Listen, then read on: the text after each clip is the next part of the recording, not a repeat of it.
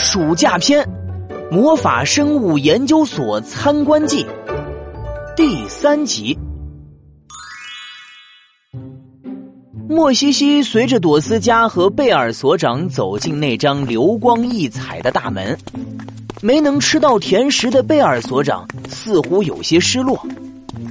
朵斯加，那你陪你的朋友参观吧，正好也不用再安排人保护他了。我先回办公室了。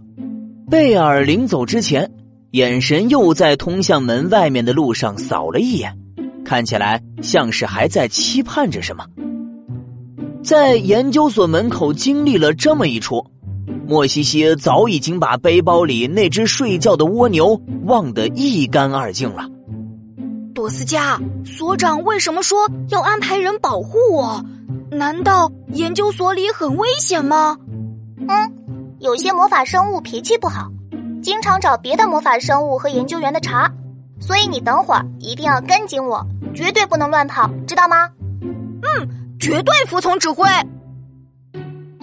进门之后是一片宽阔的草地，草地上立着一间小木屋，旁边的围栏里有一群蹦蹦跳跳、长着蓬松卷毛的短耳朵兔子，看上去十分可爱。而尽头是一片浓浓的迷雾。走在前面的朵斯加突然想起来莫西西之前在魔法植物园的所作所为，语重心长的给他打起了预防针。莫西西，没有我的允许，千万不要乱碰这里的魔法生物，不然……朵斯加话还没说完。一回头，就看见莫西西的手已经不受控制的伸向了一只跳过来的白色短耳兔。